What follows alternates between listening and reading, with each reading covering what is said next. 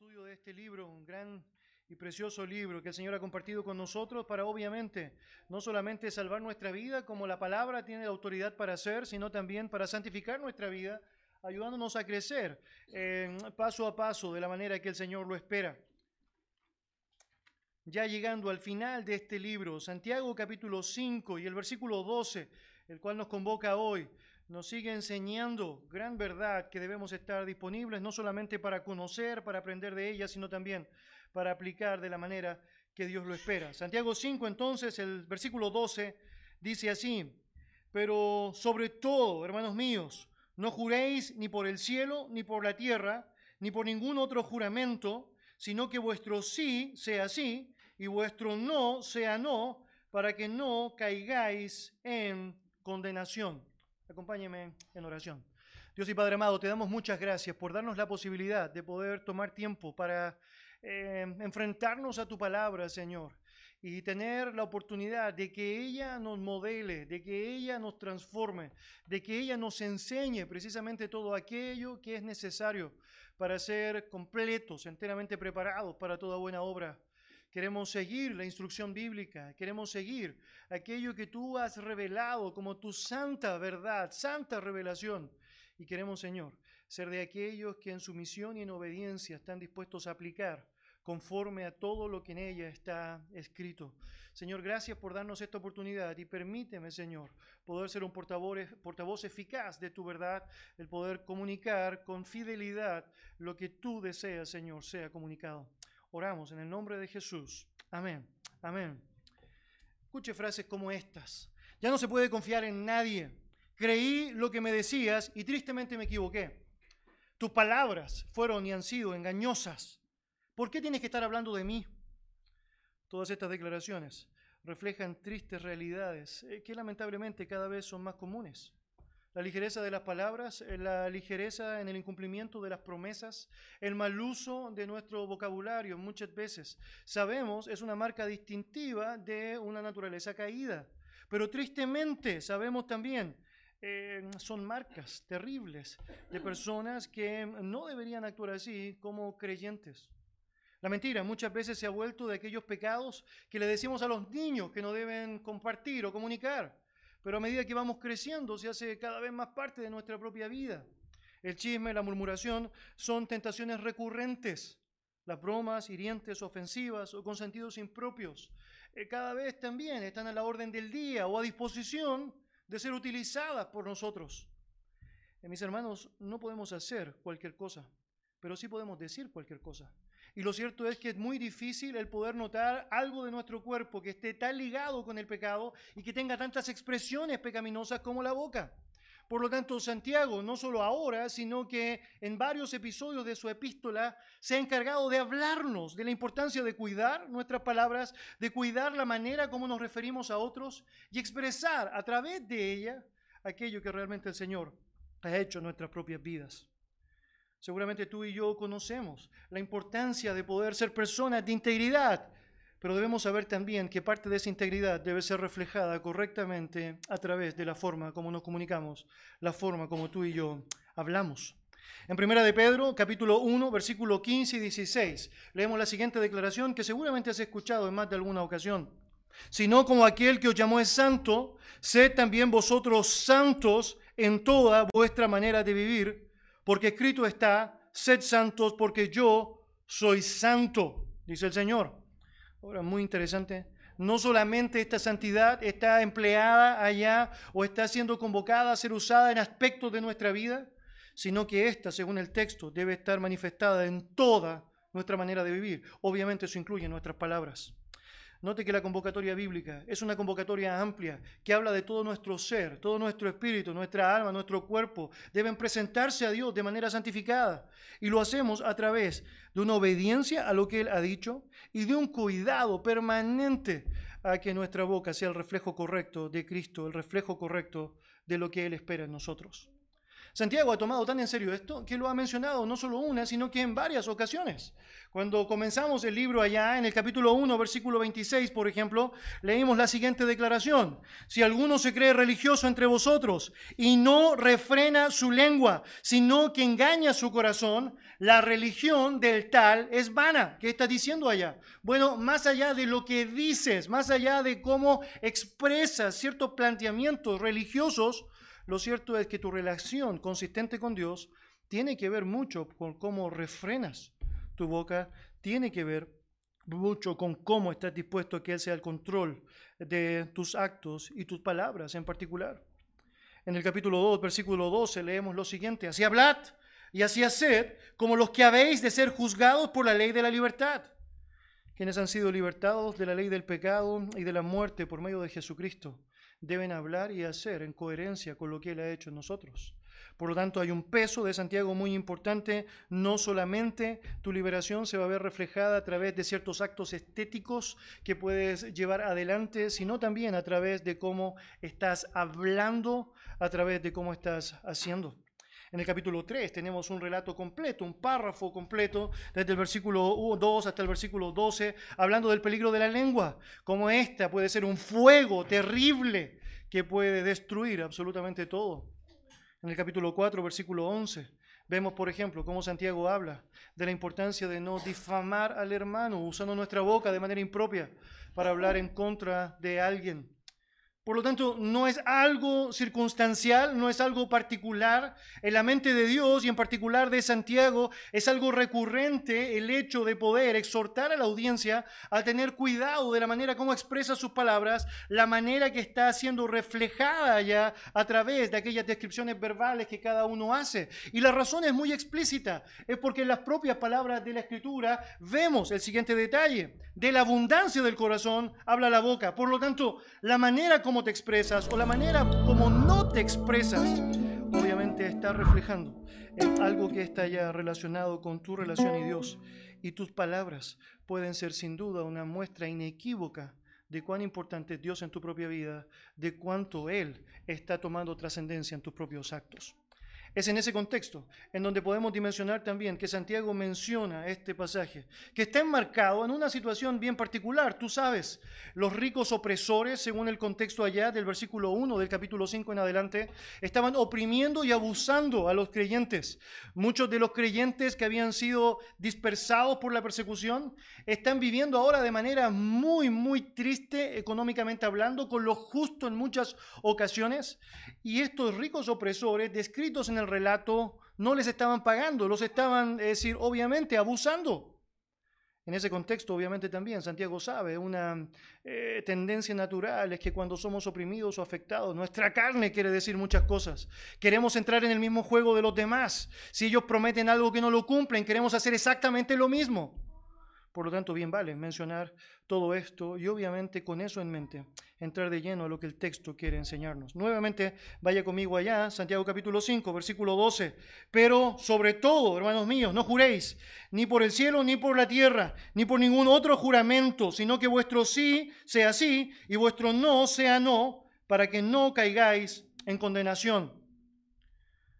Santiago está diciendo acá algo que debe tomar nuestra atención. Por sobre todo es como comienza el relato. Por lo tanto, no es algo que debe ser subestimado o debe ser puesto abajo de otros principios, sino que debe estar allá muy activo en nosotros, porque finalmente usted y yo hemos aprendido nuestra expresión verbal, la manera como nos movemos y cómo hablamos, va a reflejar finalmente quién es nuestro dueño. Cuando Santiago utiliza o hace esta cita acá, lo que hace junto con ello es mostrar un paralelo increíble con las palabras de Jesucristo. De hecho, es muy impresionante cuando tú y yo vemos el Sermón del Monte y las palabras de Jesucristo en relación a esta misma temática con las palabras de Cristo. Vamos a hacer ese ejercicio juntos y voy a ponerles allá en la pantalla, al lado izquierdo suyo, las palabras de Cristo al respecto y luego las palabras que Santiago está citando en el versículo 12 del capítulo 5 de su libro. Note allá, voy a leer para ustedes las palabras de Jesús en el Sermón del Monte, versículos 34 34, 35 y 37. Pero yo os digo, no juréis de ninguna manera, ni por el cielo, porque es el trono de Dios, ni por la tierra, porque es el estrado de sus pies, ni por Jerusalén, porque es la ciudad del gran rey. Simplemente que vuestro sí sea sí y vuestro no, no. Lo que es más que esto, según el texto bíblico, procede del malo. Ahora mire lo que dice Santiago. Sobre todo, hermanos míos, no juréis ni por el cielo, ni por la tierra, ni por ninguna otra cosa. Que vuestro sí sea sí y vuestro no sea no. O seréis condenados. ¿Nota la relación allá? Increíble, increíble. Otra vez es porque lo que va a estar siendo arraigado allá no es algo que debe ser tomado de manera así, pasajera o superficial, sino que tiene gran peso en cuanto a lo que significa ese carácter santo o íntegro que el Señor espera sea reflejado por nosotros. ¿Cuáles son los detalles de Santiago que debemos eh, tener tremendamente presentes? Bueno, en primer lugar, hay una prohibición claramente manifestada. Otra vez el texto dice, por sobre todo, hermanos míos, no juréis, ni por el cielo, ni por la tierra, ni por ningún otro juramento haciendo eco de las mismas palabras de Jesús. Lo que vemos acá es una prohibición bien estricta, bien, bien particular. No, no juréis, no juréis, no juréis. Y si lo vemos simplemente así, solamente nos quedamos detenidos en esta expresión, y si empezamos a pensar en cuál es el sentido de la prohibición, podemos notar que tiene todo el sentido cuando realmente tú y yo entendemos la importancia de un carácter íntegro. ¿Por qué yo necesitaría confirmar mi palabra con un juramento si realmente lo que estoy diciendo es verdad? si realmente mis palabras pesan, si realmente soy un hombre de palabra, ¿por qué necesitaría estar dando un juramento para tratar de explicar o fundamentar que lo que estoy diciendo lo voy a cumplir? Bueno, obviamente es porque estamos en un mundo caído. Obviamente porque estamos en un mundo que está bajo el maligno y en donde no solamente yo, sino que muchos otros demandan de nosotros una confirmación adicional a lo que significa la propia integridad. Pero lo cierto es que como creyentes tú y yo no necesitaríamos en la práctica estar llenándonos de juramentos. Simplemente nuestra palabra que debe ser hablada con verdad, como dice Efesios 4, debería ser la expresión de nuestras relaciones, la expresión de nuestros propios compromisos. Lo cierto es que aunque notas esta realidad explicitada acá, vas a notar cómo muchas veces te vas a ver inmiscuido o rodeado de situaciones en donde los juramentos van a ser comunes. De hecho, probablemente tú y yo podremos enfrentar algún momento en donde bajo juramento tendremos que aplicar alguna determinación judicial o legal. Probablemente tú y yo, si pasamos por el matrimonio en alguna ocasión, tuvimos que prometer o jurar que íbamos a amar en las buenas y en las malas, en las duras y en las maduras, en la pobreza y en la riqueza, en la salud y en la enfermedad. La pregunta es, ¿podríamos o debemos hacerlo a la luz del mensaje bíblico? ¿O no deberíamos hacer nada de eso? Bueno, déjeme explicarlo, tal como el Señor lo ha explicado. Cuando usted piensa en la ley de Moisés, piensa que Dios, sabiendo que había una realidad palpable, una realidad en donde el hombre obviamente está luchando con ciertas convicciones, en muchas ocasiones los juramentos se hicieron palpables. Ahora, la razón de esto es que un juramento es una confirmación de que Dios como testigo está ya presente frente a lo que estoy llevando a cabo. Por ejemplo, en Número, capítulo 30, versículo 2, leemos la siguiente declaración. Cuando alguno hiciere voto a Jehová o hiciere juramento ligando su alma con obligación, no quebrantará su palabra, hará conforme a todo lo que salió de su boca. El texto bíblico está señalando allá entonces que si en un momento específico haces un juramento, tú debes saber, esto debe ser cumplido al pie de la letra, la razón es porque Dios es testigo de eso. De hecho, vemos varios episodios en la Biblia en donde se hacen juramentos. Por ejemplo, Génesis capítulo 21, versículos 23 y 24 señala lo siguiente. Eh, Amimelech está pidiéndole a Abraham hacer una promesa. Ahora pues, júrame aquí, por Dios, que no faltarás a mí, ni a mi hijo, ni a mi nieto, sino que conforme a la bondad que yo hice contigo, harás tú conmigo y con la tierra en donde has morado. Y respondió Abraham, yo juraré. En Génesis capítulo 24, versículos 2 al 4, leemos lo siguiente, y dijo Abraham a un criado suyo, el más viejo de su casa, que era el de que gobernaba en todo lo que tenía. Pon ahora tu mano debajo de mi muslo y te juramentaré por Jehová, Dios de los cielos y Dios de la tierra, que no tomarás para mí hijo, mujer de los hijas de los cananeos, entre las cuales yo habito, sino que irás a mi tierra y a mi parentela y tomarás mujer para mi hijo Isaac él hizo un juramento al respecto. Y no vemos en la práctica que hay acá una maldición arraigada a esto. Eh, si usted y yo avanzamos al Nuevo Testamento y vemos 2 Corintios, por ejemplo, capítulo 1, versículo 23, vemos a Pablo diciendo, yo invoco a Dios, esto es un juramento por testigo sobre mi alma, eh, que por ser indulgente con vosotros no he pasado todavía a Corinto. En Filipenses capítulo 1, versículo 8, leo lo siguiente, porque Dios me es testigo de cómo os amo a todos vosotros con el entrañable amor de Jesucristo. En Mateo 26, por ejemplo, frente a lo que significa el juicio para el propio Señor Jesucristo, la Biblia menciona que un sumo sacerdote hizo un juramento y Jesucristo lo acepta, lo acepta. En nuestra lectura devocional hemos leído Hebreos capítulo 6 y vemos que Dios mismo, no pudiendo jurar por alguien mayor que Él, ¿por quién va a jurar Dios? Lo hace por sí mismo. Otra vez un juramento. Por lo tanto, tenemos acá una situación. Hay una prohibición que dice que no debemos jurar y vemos un sentido de lógica en aquello. Pero por otro lado, vemos en la escritura varios juramentos explicitados, varios juramentos hechos allá. De hecho, llegas a Apocalipsis capítulo 10 y notarás en el versículo 6 un ángel jurando, haciendo un juramento allá. La razón es bien explícita en el relato y vale la pena que tú y yo meditemos en cada palabra para notar qué es lo que realmente está pasando acá. Otra vez, Santiago capítulo 5, versículo 12. Mire lo que dice. Pero por sobre todo, hermanos míos, no juréis ni por el cielo, ni por la tierra, ni por ningún otro juramento, sino que vuestro sí sea sí y vuestro no sea no. Hay un juramento específico que es absolutamente prohibido por Dios y tenía que ver con una práctica que había sido adoptada Em, incluso en el tiempo del ministerio de Jesús, y que seguía siendo adoptada por la iglesia primitiva, obviamente muy influenciada por las normas judías. Tenía que ver no con el hecho de realizar un juramento para el cumplimiento de éste, sino con la idea de realizar un juramento falso simplemente para justificar el incumplimiento de éste. Déjeme explicarlo así. Las personas habían establecido un criterio de, bueno, básicamente adulteración a la verdad. Los líderes religiosos judíos habían cometido este error sistemáticamente.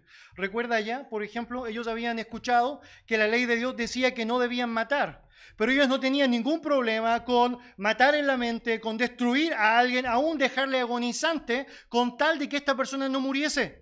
Por eso Jesús necesita explicarles el espíritu de la ley, que no simplemente tenía que ver con matar activamente a alguien, sino que también con incluso aquello que está en la mente. Si en tu mente pensaste mal de alguien, ya lo mataste en tu corazón. Los judíos religiosos, los líderes religiosos habían eh, estimado establecer criterios o evaluaciones que lo que hacían era aligerar su responsabilidad ante Dios. Y esto es lo que habían hecho específicamente con los juramentos. Ellos determinaron lo siguiente. Es, obviamente impropio tomar el nombre de Dios en vano. Claramente eso no es algo que se debe hacer. Pero claramente también sabemos que muchas veces estamos enmarcados en la lógica de juramentos. Por lo tanto, lo que vamos a hacer es lo siguiente. Cuando tú y yo queramos hacer una promesa con alguien y queremos realmente cumplirla, vamos a decir, te lo juro por Dios. Pero si realmente no estamos seguros de querer cumplirla, honestamente no queremos cumplirla, Vamos a buscar un subterfugio, alguna forma en donde esto se vea como bonito, pero realmente sabemos no lo será. Entonces voy a decirte, te juro por el cielo. La persona va a quedar, mira, me está jurando o no. Pero tú sabes en la práctica que no vas a cumplir lo que has prometido porque no ocupaste el nombre de Dios, sino el nombre del cielo. Otros decían, te juro por la tierra, eh, te, te juro por Jerusalén. Y obviamente lo que estaba generándose allá en el marco de todo esto era un carácter hipócrita eh, necio ante Dios y obviamente que reflejaba una falta absoluta de integridad. Es el mismo contexto, obviamente, que Santiago está utilizando acá, eh, que Jesucristo está mencionando con mucha firmeza en su propio escrito. Y está mostrándoles allá, obviamente, la necedad de todo lo que eso involucra. De hecho, entre las maldiciones y los juicios proclamados a los líderes religiosos, leemos este allá en Mateo capítulo 23, versículos 16 al 22. Mire las palabras de Jesús. Hay de vosotros, ese hay es una maldición, hay de vosotros, pobrecito de ustedes, lo que les va a tocar, porque se lo merecen. Guías ciegos, ¿qué decís? Si alguno jura por el templo, no es nada, pero si alguno jura por el oro del templo, es deudor. Insensatos y ciegos, porque ¿cuál es mayor, el oro o el templo que santifica el oro? También decís, si alguno jura por el altar, no es nada. Pero si alguno jura por la ofrenda que está sobre él, es deudor. Necios y ciegos. Porque ¿cuál es mayor? ¿La ofrenda o el altar que santifica la ofrenda? Pues el que jura por el altar, jura por él, y por todo lo que está en él. Y el que jura por el templo, jura por él, y por lo que en él lo habita. Y el que jura por el cielo, jura por el trono de Dios, y por aquel que está sentado en él. ¿Notas lo que estaba pasando? Ellos decían, mire, hay ciertas cosas que son juramentos de verdad, esto sí vale la pena, ¿o no? Pero hay otras cosas que no, no, podemos fallar a eso, no hay problema, ¿no? Muy interesante a través de este relato notas no solamente cómo ellos habían transgredido las normas bíblicas, sino también cómo ellos estaban mostrando el énfasis en el dinero. Notas, era mucho más importante el oro del templo, era mucho más importante, obviamente, la ofrenda allá. Y Dios está diciendo todo, todo. Todo es importante. Finalmente, cuando asumes ser un creyente, asumes obviamente que cualquier palabra que estás promulgando allá tiene el peso de saber que Dios está por testigo. ¿Crees que Dios es omnipresente? ¿Está en todo lugar? ¿Crees que Dios es omnisciente y sabe cada cosa? Obviamente, cuando tú como creyente haces un compromiso con alguien, la palabra de Dios está allá siendo testigo de aquello. Dios mismo es palpable de aquello que está sucediendo. Cuando tú y yo mostramos ligereza frente a ciertas actitudes o frente a ciertas determinaciones o compromisos, lo que estamos reflejando obviamente es una mala relación con Dios. Por más bonito que esto se vea, por más eh, religioso que aún parezca, obviamente mostrando una lejanía con quien debe ser honrado en cada acto de nuestra vida. Acompáñame a Mateo 5 y déjeme mostrar cómo Cristo eh, tuvo que enseñarle a su audiencia y mostrarles el error eh, de su propia necedad al respecto. Mateo 5, versículo 34 en adelante.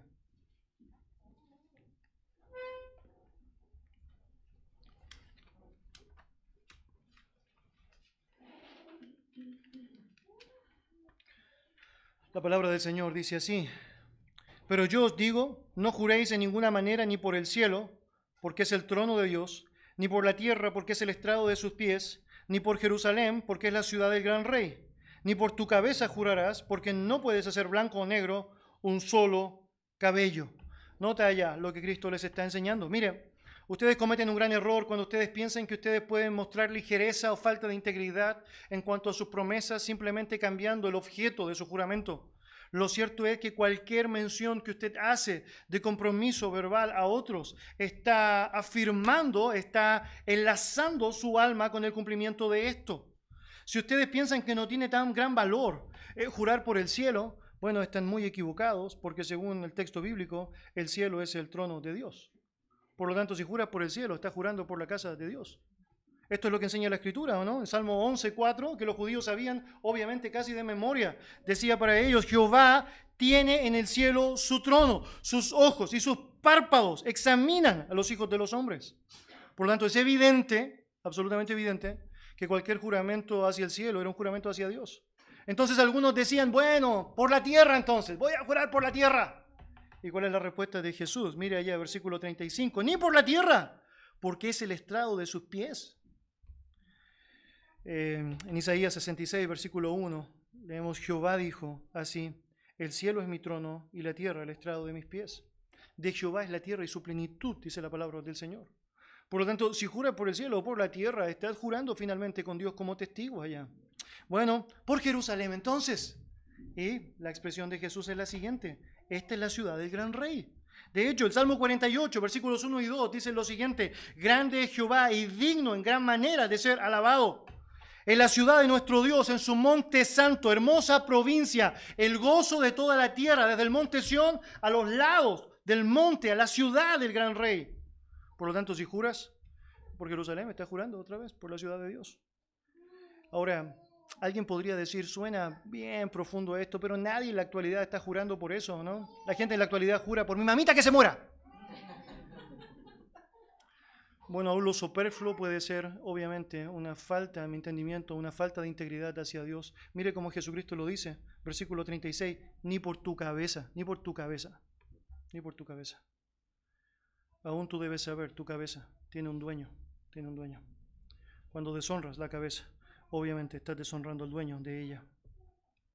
Mis amados hermanos, hay un problema serio que obviamente se ve reflejado en muchas ocasiones en nuestra propia vida. Tiene que ver con esta eh, práctica permanente de ser obviamente incumplidores de aquello que hemos manifestado hacer.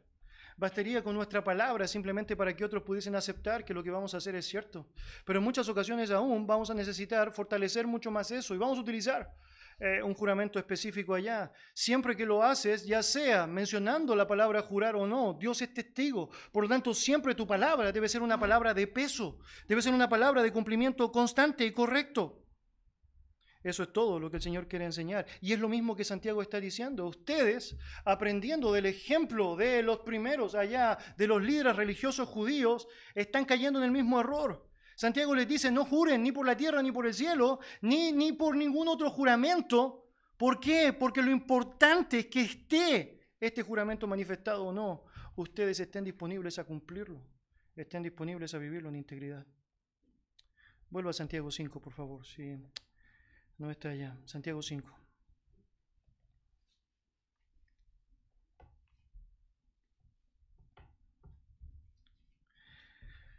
En el versículo 12, lo que vemos ahora es una premisa establecida. ¿Qué es lo que debo hacer?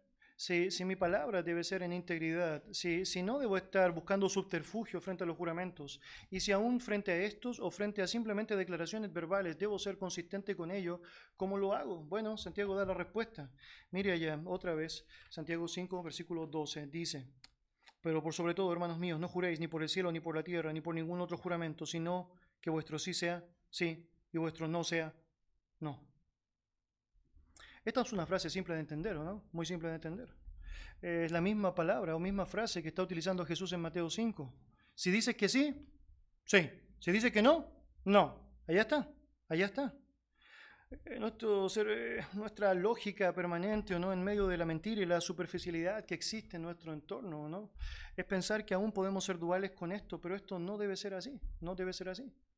Usted debe saber, yo debo saber que el Señor ha puesto a los creyentes en la tierra para marcar una diferencia en cuanto a lo que significa la relación con otros. Y una de esas grandes diferencias se ve manifestadas en la consistencia de sus promesas, sus palabras, sus declaraciones.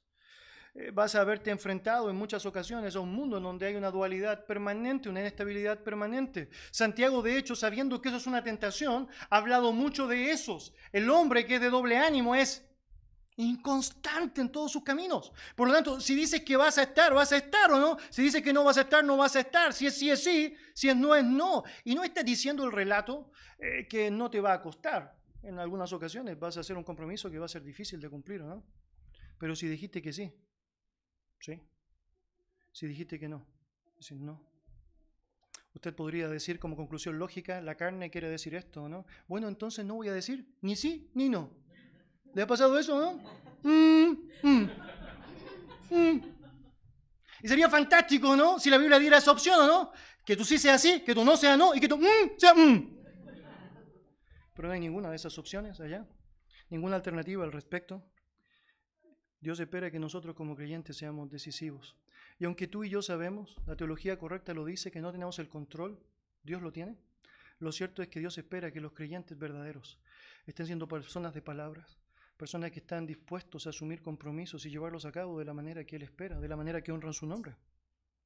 Observe el verbo. El término allá dice sea, que tú sí seas, ¿sí? que tú no seas. ¿no? Ese, verbo es muy interesante porque es un presente activo. La idea es que es un continuo, siempre, siempre, siempre, que tú sí siempre sea así, que tú no siempre sea no. Que sea una constante en ti vivir la integridad correcta de un hijo de Dios. Obviamente, si eres la luz del mundo, hay una diferencia en ti que va a alumbrar a otros y una de ellas es evidentemente que tus compromisos serán llevados a cabo de manera correcta. Si eres la sal de la tierra, tienes una gran oportunidad de salar un mundo inestable, lleno de promesas incumplidas, con alguien que por la gracia del Señor puede llevar adelante sus compromisos y hacerlo como Dios espera un hijo de Dios necesariamente tiene que ser confiable. Debe asumir, obviamente, su necesidad de la gracia del Señor para poder actuar de la manera que Él espera. Y en ese contexto, obviamente, Santiago y Jesucristo dan en el punto específico la integridad de nuestro hablar. Hay un tercer elemento que Santiago va a mencionar acá en el relato y tiene que ver con el problema. ¿Qué pasa cuando realmente eres ligero con lo que significan tus compromisos, la forma en cómo expresas tus palabras, no asumiendo un sí o un no, sino que claramente siendo, siendo obviamente impropio en el cumplimiento de estos? Bueno, tienes un problema, un problema serio. Mire otra vez Santiago 5, versículo 12. Al final del texto dice así, para que no caigáis en, ¿qué cosa dice? Condenación. Wow, wow. Hermanos, transgredir sistemáticamente aquello que Dios ha establecido es algo que nos genera costos altos, muy altos, muy altos. Muchas veces tú y yo pensamos que no hay gran valor en ciertas cosas que nos parecen menos importantes que otras. Estamos acostumbrados a decir en cinco minutos cuando sé que ni siquiera van a ser cinco minutos. O estamos acostumbrados en decir voy en camino cuando recién voy en camino a la ducha después de levantarme. Porque no hemos asumido el valor de la integridad como debería ser asumido. Y esto es, esto es peligroso, no debería ser así de alguna u otra manera hemos, asumido un molde sin entender las implicancias de esto. Cada declaración verbal que tú haces tiene a Dios como testigo y obviamente esto debe ser ejecutado en la práctica asumiendo esa realidad. Esto fue lo que Dios siempre quiso enseñarles. Sobre todo lo ves allá manifestado de manera muy clara cuando establece la ley a su pueblo. Él dice allá, entre otras cosas, Mateo 20, versículo 7, no tomarás el nombre de Jehová tu Dios en vano, porque no dará por inocente Jehová al que tomare su nombre en vano. Y una forma de tomar el nombre de Dios en vano es jurar falsamente. Falsamente. Es prometer algo que no voy a cumplir. Tómale el peso de lo que eso significa. Es, es serio, no, no, es fácil, no, no, es algo sencillo. Esa es la razón por la cual existe la acusación y los ayes a los líderes religiosos judíos. Es porque ellos no pronunciaban el nombre de Dios, pero sus actos estaban maldiciendo el nombre de Dios. Sus actos estaban manifestando obviamente a dónde estaban eh, caminando. Y esa es la condenación, a la condenación. Hermanos, es muy importante esto. La Biblia utiliza diferentes palabras que se traducen como condenación.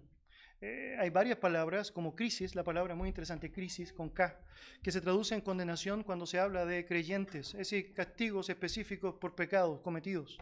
Pero la palabra que utiliza acá es muy impactante porque se utiliza siempre en el contexto de incrédulos. Es una condenación que está hablando del fuego del infierno, de la condenación eterna. Yo creo que es muy importante que tú y yo dimensionemos esto. La práctica constante de falta de integridad está reflejando finalmente quién eres. Y realmente la falta de integridad consistente en el tiempo refleja que francamente no eres un creyente. Y esto debe ser tomado con mucha seriedad. Esa es la razón por la cual dice que los mentirosos no entrarán en el reino de Dios. ¿no? no es el que de vez en cuando dice una mentira, ¿o no? Si eres un creyente vas a mentir, te vas a arrepentir. Si no eres un creyente, vas a mentir y vas a mentir y vas a mentir y vas a mentir. Si no eres un creyente, vas a prometer y vas a prometer y vas a prometer y vas a prometer. Y no vas a cumplir. El costo alto de eso tiene que ver con tu alma. Santiago que se ha encargado de decirnos alrededor de todas las palabras la importancia de tener una fe activa, una fe que se demuestra, una fe que obra. Está diciendo entre otras cosas acá que una forma en cómo sabes que realmente eres un creyente es que cumples lo que prometes, es que lo que dices lo cumples, sin importar el costo que está arraigado allá. Si dices sí es sí, si dices no es no. Y obviamente a través de eso estás reflejando quién está eh, guiando tu vida, quién está guiando tus pasos.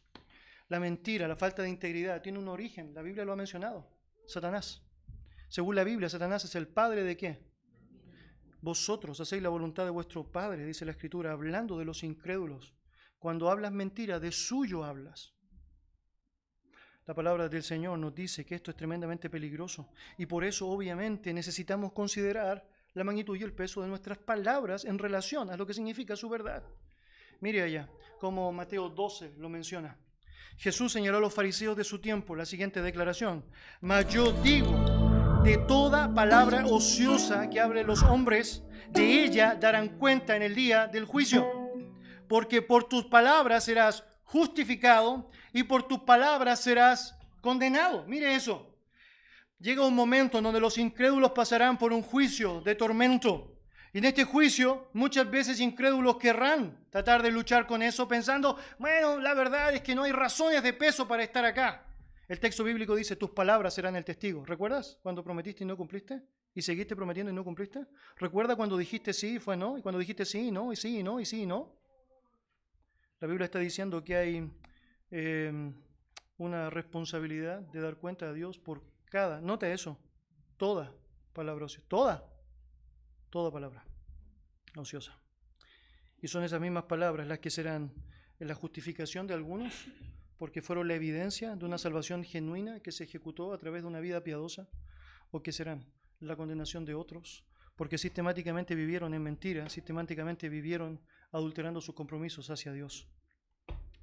Mis hermanos, se debe evitar los juramentos. Obviamente no es necesario si eres un hombre íntegro. No necesitas eh, tratar de afirmar con un juramento lo que ya dijiste Pero en algunas ocasiones esto va a tener que suceder. Y la verdad es que no estás impedido por Dios para participar de esto, siempre y cuando tengas presente que está haciendo Dios como testigo, tanto allí como cuando no está el juramento. Por lo tanto, siempre tu integridad debe verse inalterable ante Dios, siempre tu proceder debe actuar en coherencia con aquel que te, llamó eh, para su gracia y obra. Finalmente, siempre debemos apuntar al carácter verdadero e íntegro de todas nuestras vidas a nivel general. Déjeme decirlo así. La Biblia dice que Dios es veraz. Muy interesante. El Espíritu Santo es llamado como el Espíritu de verdad. Jesucristo dijo, yo soy el camino, la verdad y la vida. No puedes hacer ninguna otra cosa que no sea coherente con eso y vivir tranquilo. Tú necesitas saber que el reflejo correcto de un verdadero creyente es que va a reflejar en su vida un carácter de verdad. El apóstol Juan en su tercera epístola, escribiéndole allá a su audiencia en el versículo 4, dijo lo siguiente, no tengo yo mayor gozo que este, que mis hijos anden en la verdad. Hermanos, que sea nuestra propia convocatoria el andar y el decir la verdad. Vamos a orar. Gracias Dios por tu mensaje, por tu palabra. Gracias por tu palabra viva y eficaz. Gracias Señor porque nos convocas a considerar nuestros propios actos, nuestras propias promesas, muchas veces inconclusas, nuestras propias fallas. Sabemos Señor, estamos obviamente con un cuerpo miserable de muerte y muchas veces Señor, este va a querer tomar trascendencia. Vamos a equivocarnos Señor y queremos de tu gracia para arrepentirnos Señor, pedir el perdón necesario y cambiar aquello que ha sido incorrecto. Queremos, Señor, también pedir de tu gracia para poder ser consistentes permanentemente en un carácter de integridad que se refleje a través de las palabras, que éstas sean el conducto necesario, la manifestación correcta de que realmente tú, tu verdad, han impactado nuestras vidas. Por lo tanto, no puede salir de ella ninguna otra cosa que no sea verdad. Señor, tal como Efesios 4 nos convoca, dejando la mentira, queremos hablar verdad cada uno con nuestro prójimo porque sabemos finalmente, esta es una buena forma de establecer relaciones sanas eh, con nuestro prójimo, pero por sobre todo establece una relación prioritaria de santificación y de honra a tu bendito nombre. Gracias Dios por darnos este enorme privilegio de dimensionar tu verdad. Ayúdanos Señor en la ejecución de ella. En el nombre de Jesús oramos. Amén. Muy bien, le invito a ponerse de pie. Vamos a hacer...